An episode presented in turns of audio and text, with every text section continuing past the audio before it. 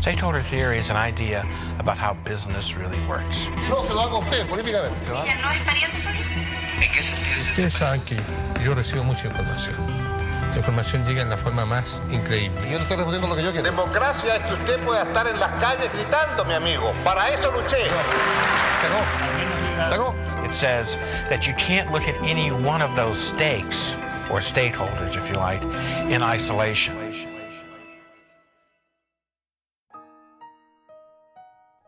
Bienvenidos a un nuevo episodio de Stakeholders. En esta ocasión nos acompaña el ministro de Bienes Nacionales, Julio Isamit. Julio, bienvenido a Stakeholders. Hola Sebastián, oye, muchas gracias por la invitación y feliz de estar en el podcast de Stakeholders y poder comentar y conversar de bueno, lo que tú tengáis pensado, así que acá muy disponible. Julio, el año pasado, casi al inicio de la pandemia, el Ministerio de Bienes Nacionales creó el Visor Territorial COVID, una herramienta para mostrar información importante y actualizada respecto de contagios activos por kilómetro cuadrado, a la que luego incorporaron la información del plan paso a paso. Este visor ha sido una herramienta bastante útil, no solo para investigadores, periodistas o autoridades, sino que por la ciudadanía en general. De hecho, ya lleva más de 6 millones de visitas. Tanto ha sido el éxito de este visor que en julio recién pasado se ganaron un premio internacional por parte de una empresa estadounidense que precisamente se dedica a desarrollar este tipo de software de información geográfica. ¿Cuál es el origen de este visor? ¿Y esperaban que tuviera tanto éxito? Bueno, la verdad es que una de las pegas del Ministerio de Bienes Nacionales es utilizar la información territorial y la inteligencia territorial. Eh, cuando yo asumí ministro hace casi dos años, mi amigo me preguntaba, ¿y qué hace Bienes Nacionales? Bueno, hay una parte muy importante de administrar el territorio que le pertenece a todos los chilenos, que es más de la mitad del territorio del país, o más de 40 millones de hectáreas, Sebastián. Segundo, hacer de Chile un país de propietarios. Y lo tercero es utilizar la abundante información territorial que concentra el Ministerio de Bienes Nacionales y contribuir a mejores políticas públicas y, por supuesto, informar de la mejor manera a la ciudadanía. Y en ese sentido, lo que nosotros quisimos hacer con el visor territori territorial es toda la información que teníamos del coronavirus, dónde estaban los spam, dónde estaban los casos activos, dónde estaban las personas contagiadas, dónde se concentraban con mayor intensidad, eh, que se entregaba permanentemente al presidente de la República, al ministro de Salud, se entregara también a la ciudadanía. Y esto, Sebastián, partió como un visor para el presidente, para el ministro del Interior, para el ministro Mañalich en ese momento. Y luego decidimos abrirlo. Dijimos, si está esta importante herramienta, ¿por qué no la ponemos a disposición de la ciudadanía para que todos estemos más informados respecto al coronavirus? Bueno, así fue como abrimos este visor territorial, fue el primero de muchos otros que ya se han creado y al día de hoy ya van casi 7 millones de personas que lo han utilizado, lo que demuestra que cuando hay una plataforma útil a la ciudadanía, la gente la ocupa y con esto vamos a estar más informados y tener de repente en la palma de la mano, en los celulares, información que es útil para nuestro día a día. Claro, pero no se quedaron ahí porque luego lanzaron un visor, un visor territorial de pymes de barrio, otro de licitaciones de inmuebles fiscales, y este año lanzaron un visor de vacunación, que incluye todos los centros de vacunación por comuna. ¿Cómo han sido recibidos sí. estos otros visores y tienen algún otro tipo de visor en carpeta? Bueno, ahí hay varias cosas. Partimos con un visor de coronavirus y luego empezamos a darnos cuenta de que hay mucha información del Estado que se concentra en bienes nacionales y que antes estaban en carpetas, en archivadores, en documentos y que no estaban de manera digital. Y dijimos, ¿cuáles serán las más útiles para la ciudadanía? Bueno, por ejemplo, en tiempos de recuperación económica fue apoyar a las pymes, que la gente supiera dónde están las pymes, cuál es la pyme más cercana a su casa, cómo poder contactarla a través de WhatsApp o de Messenger. Y en ese sentido, después dijimos, oye, también ahora viene el proceso de vacunación. Queremos que la gente sepa dónde están los locales de vacunación, los centros de vacunación, pero también queremos que la gente sepa cómo va el proceso de vacunación. Y si hoy día la gente ingresa completamente gratuita a www.visorterritorial.cl en el celular o en el computador, puede acceder a 7 a 8 visores territoriales donde puede encontrar la información de la pandemia, sabiendo incluso los casos activos por kilómetro cuadrado, de los centros de vacunación y cómo va el porcentaje de vacunación con primera, con segunda, con tercera dosis. También pueden encontrar las pymes de barrio y te confieso que después creamos varios más que considero valiosos. Por ejemplo, la ciclovía. ¿Dónde están las ciclovías de todo Chile? ¿Dónde están las que se van a construir? ¿Dónde están las que eh, están siendo utilizadas al día de hoy? Pusimos también el visor de parques nacionales, de patrimonio, para que la gente conozca dónde están los monumentos nacionales, las reservas, etcétera. El plan de licitación del Ministerio de Bienes Nacionales, que yo creo que es relevante darlo a conocer porque contribuye a la legitimidad de nuestros procesos. O sea, cuando nosotros administramos terreno fiscal y lo licitamos, es bueno que todo el mundo sepa que eso se hace así. Y hay un visor, Sebastián, que tuvo especial éxito el año pasado para las elecciones eh, de constituyente, perdón, hace algunos meses para la elección de constituyente, y que en una semana tuvo 800.000 visitas. Y es el visor de elecciones que muestra georreferenciadamente la ubicación de todos los locales de votación, cómo llegar a ello a través de Google Maps o Waze, pero también tiene la papeleta de votación pero también tiene la papeleta de votación para que la gente conozca la geografía del voto, porque hay votos muy grandes con más de 80 candidatos, con más de 90 candidatos, y que eh, es importante que la ciudadanía pueda votar informado, pero también de la manera más rápida posible, para que en tiempo de coronavirus no tengamos grandes aglomeraciones. Julio, dejando a un lado el tema de, los visores territoriales, eh, uno de los programas más importantes y conocidos que tiene el Ministerio de Bienes Nacionales es el Chile Propietario. Este programa ha resultado tener un impacto significativo, particularmente en ciertos sectores de la población, y busca regularizar la propiedad raíz a través de la obtención de un título de dominio. Esto que pareciera ser un tema del siglo pasado, no lo es en absoluto, y muchos chilenos hoy en 2021 viven en terrenos que no están regularizados con título de dominio. ¿Cuál es el estado de la propiedad raíz en el país y cuánto ha sido el impacto de este programa teniendo en cuenta que al poseer un título de dominio las personas pueden acceder a diversos beneficios del Estado que sin ese documento no podrían. Así es, la verdad es que yo creo que tú lo has dicho de buena manera, Sebastián, así que te voy a robar la frase, pero alguien cree, puede creer que esto es del siglo pasado, e incluso antes, que esto era un problema del siglo XIX, del siglo XX, pero en Chile hay muchas personas que no son dueñas del terreno o la casa donde viven desde hace mucho tiempo por una razón muy simple, porque nunca lo inscribieron en el conservador de bienes raíces, porque falta un papel, porque falta un certificado. Pero son personas que a veces se enteran cuando muere el papá, la mamá, los abuelos, recién ahí se enteran que nunca había sido inscrito. Yo te cuento que estoy ahora mismo en Chiloé, donde vamos a entregar unos títulos de dominio a una comunidad de Tenaún, donde hace más de 50 años las personas viven en sus casas, se heredan entre ellos, pero nunca, nunca han sido verdaderos dueños porque no lo tenían bien inscrito en el conservador de bienes raíces. Bueno, el programa Chile Propietario, que que permite que más de 40.000 personas se hagan propietarios del terreno de la casa donde viven durante todo el gobierno del presidente Piñera y este año nosotros esperamos entregar 17.500 títulos de dominio, reconoce la importancia de la propiedad, porque la propiedad da más libertad, da más dignidad, da más oportunidades. ¿Y por qué te comento esto? Porque da más dignidad porque te permite dormir tranquilo, no con esa incertidumbre de creer que te van a echar de tu propia casa en cualquier momento. Te da más libertad para emprender, para sacar más proyectos adelante y te da más oportunidades porque te permite surgir, te permite crear proyectos, emprendimientos que antes no se atrevían a hacerlo porque estaban pisando como sobre huevos. Y yo creo que eso es parte de, de, la misión que tenemos en el Ministerio de Bienes Nacionales. Con la inteligencia territorial, con los visores que hablábamos recién, dar más información a la ciudadanía porque una ciudadanía más informada toma mejores decisiones.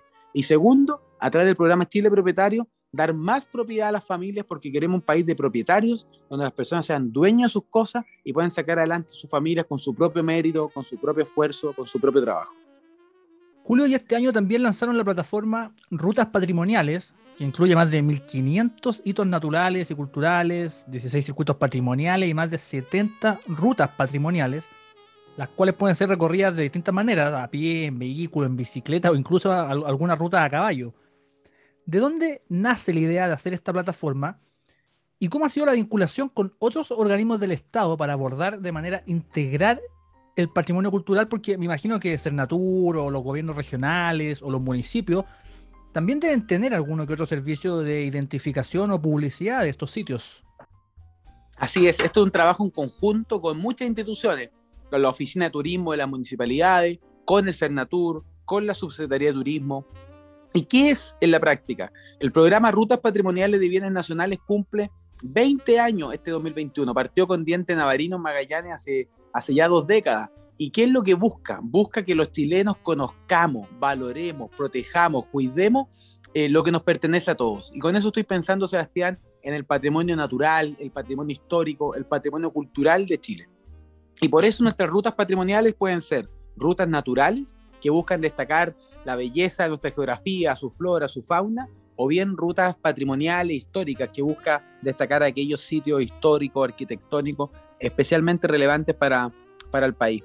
Y Chile ya tiene a través de bienes nacionales 76 rutas patrimoniales con más de 1.600 sitios que destaca desde la cultura chinchorro narica con sus momias milenarias de más de 5.000 años de antigüedad hasta Diente Navarino del Sur, que es una verdadera joya de naturaleza y que vale la pena conocer. Y el Ministerio de Bienes Nacionales, para acercar esto a la ciudadanía, al igual como lo hicimos con los visores territoriales, generamos una aplicación que se descarga completamente gratuita para iPhone y Android, que se llama Rutas Patrimoniales y que nos permite tener en la palma a la mano toda la información, las mejores imágenes, los videos, la audioguía, cómo llegar a 76 rutas, más de 1600 hitos en todo Chile, y que lo que buscan, verdad, en verdad, en verdad, es que conozcamos nuestro patrimonio, lo valoremos y lo protejamos entre todos. Julio, pareciera que el Ministerio de Bienes Nacionales es un ministerio poco sexy políticamente hablando, al cual no habría cómo ni de dónde sacarle mucho lustre político o comunicacional. Pero bajo esta administración, primero con el ministro Felipe Ward y luego definitivamente bajo tu gestión, se han hecho cosas notables y de altísimo impacto, como lo son estos visores territoriales, el programa Chile Propietario o este, esta plataforma que estábamos conversando recién de rutas patrimoniales. ¿Qué pensaste cuando te pidieron ser ministro de Bienes Nacionales? ¿Te imaginaste que un ministerio que tenía un bajo perfil podría llegar a tener la visibilidad que ha tenido estos últimos años? Mira, la verdad es que yo te contaba al inicio de esta conversa, Sebastián, que cuando le decía a mis amigos que el presidente me había pedido ser ministro de Bienes Nacionales, todos me felicitaban por ser ministro y inmediatamente todos después me preguntaban, pero ¿qué hace Bienes Nacionales? O sea, quiero saber qué hace y cuál es su misión.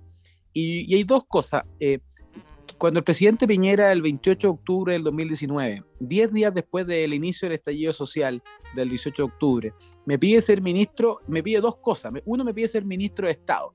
Y ser ministro de Estado es colaborarle directa e inmediatamente en las cosas que él más necesita. Y en ese sentido yo asumió muy muy claramente una posición de ministro, es decir, de colaborar con el rumbo del gobierno y ayudar a que el gobierno haga la pega lo mejor posible, eh, desplegándome en regiones, conociendo el territorio, escuchando a la gente y tratando de llevar al gobierno la visión de las nuevas generaciones, la visión de familias de clase media. Yo tú ya sabes que yo soy de, San Bernardo, el primero de mi familia en ir a la universidad, y yo quiero que mi experiencia de vida, mi testimonio, que es el que representa la gran mayoría del país, impregne también las medidas del gobierno. Por tanto, hay una pega en ser ministro. Y hay una segunda pega igual de importante que es ser ministro de bienes nacionales. Eh, y, hay dos fórmulas de, de, enfrentar ser ministro de bienes nacionales. Ser un ministro, podríamos decir, como administrativo, que tramita decretos eh, o, o, que firma las destinaciones, las ventas, los arriendos, las concesiones, o entender que ser ministro de Bienes Nacionales es ser ministro del territorio y que ese territorio se ponga al servicio de las cosas que más importan a los chilenos, como cuáles, la educación, la salud, las áreas verdes, la seguridad. Y el Ministerio de Bienes Nacionales ha entregado durante el gobierno del presidente Piñera más de 2.000 terrenos para educación, salud, vivienda, etcétera. ¿Y por qué te lo comento? Porque Bienes Nacionales es el vecino de los chilenos. Estamos en todas las regiones. Tenemos la gran mayoría de la superficie de las regiones del norte, de la región del extremo sur. Y por tanto, todos los proyectos importantes en Arica, en Tofagasta, Atacama, en Aysén, en Magallanes, entre otras regiones, pasan por bienes nacionales. Y nosotros tenemos que ser un activador de proyectos. Yo eso lo asumí desde el primer día en que el Estado, Sebastián, no sea como el perro hortelano que no come ni deja comer.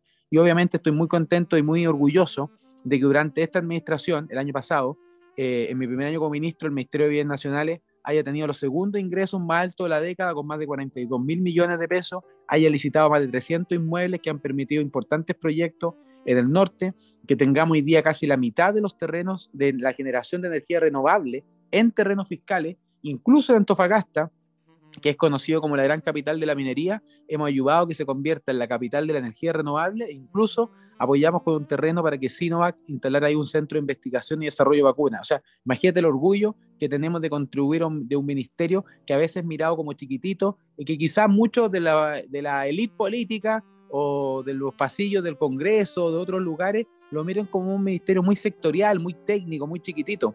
Pero yo que lo miro desde la perspectiva de las regiones, desde la perspectiva del territorio, creo que es un posibilitador enorme de generar progreso social, de permitir el desarrollo de nuestras regiones y que Chile sea un gran país y no sea solo una gran capital. Julio, tú tienes 32 años. Como bien decías anteriormente, eres el ministro más joven de este gabinete, pero no eres nuevo en la política. Todos te recordamos como ese adolescente, líder estudiantil durante las movilizaciones estudiantiles del año 2006, como dirigente del Instituto Nacional. junto con otros dirigentes que fueron emblemáticos de esas movilizaciones también, hay que reconocerlo. Algunos de los cuales terminaron siendo líderes políticos hasta el día de hoy. Por ejemplo, Karina Delfino, en ese entonces presidenta del Centro de Alumnas del Liceo 1, hoy es alcaldesa de Quinta Normal. O César Valenzuela, quien fuera vocero de la Confederación Suiza, hoy es uno de los miembros de la Convención Constitucional. Tú mismo eres ministro de Estado. ¿Cómo has visto el proceso de recambio en la política y el estado mismo de la política al día de hoy, donde nos encontramos en pleno proceso constituyente y a puertas de una elección presidencial que se está convirtiendo en una de las más polarizadas de los últimos años? Sí, mira, yo la verdad que estoy muy, muy orgulloso de, de esa historia. ¿Y por qué lo comento? Porque el 2006 quizás fue el primer hito de movilización ciudadana masiva. Y más que eso, es una visión de nuevas generaciones preocupadas por los temas públicos. Es haber pasado, Sebastián, de esa generación del no estoy ni ahí a una generación involucrada con lo que pasa en Chile y que no nos da lo mismo lo que pasa en nuestro país. Y yo creo que 15 años después, esa generación está más despierta que nunca, está más presente que nunca y al mismo tiempo es cada vez más importante su presencia pública. A mí me tocó ser dirigente del Instituto Nacional y ahí aprendí un montón de cosas. Aprendí la importancia del mérito, la importancia del esfuerzo, la importancia de la diversidad, de gente que viene de mundos distintos, pero que podemos trabajar unidos. Y bueno, hoy día, 15 años después, 16 años después, tú tienes a la Karina Alfino, que es la alcaldesa de Quinta Normal, César Valenzuela, que hoy día es constituyente, a mí me toca ser ministro de Estado, y que es una posición que tenemos para poder influir en la misma línea lo que queríamos el 2006, cómo tenemos un sistema de, de mayor oportunidades, de mayor meritocracia, y que la ideología no termine ensuciando esos grandes anhelos generacionales. Yo sé que hoy día el país está mucho más polarizado y que el país está mucho más dividido. Y en ese sentido hay que ser muy claro con nuestra idea. Yo creo en la importancia del mérito, en la importancia del esfuerzo, la importancia del trabajo bien hecho y cómo ese esfuerzo, mérito y trabajo permite que no solo uno, sino que todos salgamos adelante y que empujemos el carro. Yo siempre he pensado cuando te dicen que una economía libre es como un tren que avanza y que hay gente que está en un vagón de primera clase, en un vagón de segunda clase y otro en un vagón de tercera clase, pero que la economía libre permite que el tren entero se mueva. Sebastián, nosotros también creemos no solo en una economía libre, sino también en una sociedad libre. Y la sociedad libre es la que permite que independiente del vagón en que tú nazcas, tú vas a poder llegar allí donde tu esfuerzo te lleve. Y yo creo que la suma de una economía libre, de una sociedad libre, permite tener un país mejor y yo creo que eso está en la clave, en el corazón de un desarrollo verdaderamente humano, verdaderamente integral y que es lo que miles de chilenos anhelan en todas las regiones. ¿Y qué queda de ese joven dirigente estudiantil del Instituto Nacional en el actual ministro de Estado? ¿Cómo ha sido tu desarrollo político desde entonces y, y qué planes tienes para el futuro? Bueno, mucho, eh, mucho. Yo diría, Sebastián, que está todo. O sea, esta visión de recorrer Chile, eh, de estar presente en todas las regiones, de, de llegar a todos los rincones, eh, la verdad es que yo creo que conocer esa realidad, empatizar con la gente, escucharlo. Cuando yo voy a un lugar y me junto con una junta de vecinos, me junto con un, con un comité turístico, como lo hizo hoy día acá en Dalcahue, estoy viendo a gente que se parece a mi familia, que sus historias de vida son muy parecidas a las de mi familia. En mi familia, Sebastián, mi abuelo sabe leer y escribir, mis papás terminaron cuarto medio y mi hermana y yo somos profesionales y todos vivíamos en la misma casa. O sea, en la misma casa tú tenías tres realidades completamente distintas, pero no contrapuestas, no odiosas, sino que armónicas. El mayor orgullo de mis abuelos son sus nietos profesionales. Los mayor orgullo mis papás son sus hijos profesionales. No hay una cuestión de animadversión, de enojo, de rabia, frustración, sino por el contrario, de orgullo. Y cuando tú me dices, ¿qué es lo que hay del 2006 ahora? Bueno, esta vocación de que haya más oportunidades que independiente del lugar donde tú hayas nacido, independiente del lugar donde estudiaste o independiente de la familia que te crió, tú vas a poder salir adelante por tu propio esfuerzo, por tu propio mérito y por tu propio trabajo. Y es deber de la sociedad y los que nos dedicamos al servicio público que si es que hay barreras, saquemos esas barreras, saquemos las barreras que hacen que por más que un joven o que una familia se esfuerce, no salga adelante. Botemos los muros que hacen que un joven, por más que estudie, no salga adelante. Y así suma y sigue. Eso yo lo aprendí en el 2006, llevo 15 años en eso. Es verdad que ya han pasado muchos años, Sebastián, varios kilos, canas entre medio. Además, el ministerio saca muchas canas. Eh, pero, pero bueno, es algo que vale la pena y es un gran orgullo. Yo sé algo que el 2006 marcó en mí, no solamente ese aprendizaje, sino también esa vocación de querer dedicarse permanentemente al servicio de esta de esta idea, de esta visión de Chile. Y yo creo que en los tiempos actuales ese patriotismo eh, es cada vez más necesario. ¿Y dónde va a estar Julio Samit el 11 de marzo del 2022? Bueno, Dios quiera y espero sinceramente acompañar al presidente el 11 de marzo del 2022. Todo esto depende de él, de su confianza. Eh, de entregar el gobierno el 11 de marzo del 2022 en Valparaíso. Obviamente espero sinceramente que sea un proyecto de continuidad de esta visión y de ideas de Chile de mayor libertad, de mayor oportunidades en un contexto de orden y de paz social. Y en ese sentido, eh, si tú me a mí qué queremos el 11 de marzo, terminar el gobierno y poder entregar un gobierno que le ha tocado enfrentar las mayores dificultades que alguien podría imaginar o recordar en los últimos 30, 40 años la mayor crisis política, social e institucional de las últimas décadas, la mayor crisis económica en un siglo y la mayor crisis sanitaria en 100 años. Bueno, esas dificultades tenemos que saber enfrentarlas y poder entregar como corresponde el poder el 11 de marzo del 2022. Ojalá también, lo comento, a un proyecto que crea en la continuidad de las ideas de la libertad, de la oportunidad y de la dignidad humana. Después de eso, Sebastián, ¿dónde me veo yo? Bueno, yo espero volver a los centros de estudio, a la sociedad civil, a lo que siempre he considerado que es el motor del desarrollo, que son las universidades, los emprendimientos sociales, y apoyar ahí y trabajar desde ahí en seguir difundiendo nuestra idea de, de, oportunidades, de movilidad, de lo que Chile ha logrado en los últimos años y cómo una sociedad de libertades permite que las personas y las familias salgan adelante. Y si hay algo es que quizás no esté en un cargo público, pero siempre voy a estar en una labor pública que es difundir esta idea de la mejor manera, convencido de que la idea de la centro derecha, la idea de la libertad y la dignidad son las mejores para Chile y que nuestro deber como jóvenes y como líderes jóvenes es saber encauzarlas, saber, saber empatizar con la ciudadanía y también hacerlas más populares. Que nuestras ideas sean genuinamente populares en un doble concepto, una doble acepción. Populares de que sea diversa socialmente. No de que porque uno es de determinada clase social o vive en cierta comuna tiene que pensar como es, o, tiene que pensar de cierta manera. Es como esa, ese intento de ataque que muchos de izquierda tratan de hacernos, de decirnos facho pobre, por pensar o creer en la idea de la libertad viniendo comunas populares como San Bernardo, Puente Alto o La Pintana. No, no hay comunas para nuestra idea, no hay comunas vedadas para nuestra idea, no hay comunas propias de nuestra idea. Nuestras ideas son transversales, llegan a toda Chile, en cada región, cada lugar, cada comuna. Y populares en el sentido que la gran mayoría de Chile se siente representado por estos ideales que yo estoy seguro son los ideales que representan las historias de vida de miles de compatriotas a lo largo de todo el país, lo que yo te comentaba. Cuando uno escucha a sus papás decirte que la única herencia que te pueden dejar es la educación, yo estoy seguro que eso representa un número muy importante de chilenos. Cuando uno ve que los papás, el gran sueño que tiene, el sueño de la casa propia, y está dispuesto a hacer cualquier cosa con tal de pagar el dividendo, yo sé que esa es la gran vida eh, e historia de miles de familias a lo largo de todo el país. Y eso es lo que tenemos que saber representar y yo creo que es el desafío de la centro derecha y de nuestra generación. Julio Isamit, ministro de Bienes Nacionales, gracias por habernos acompañado en Stakeholders.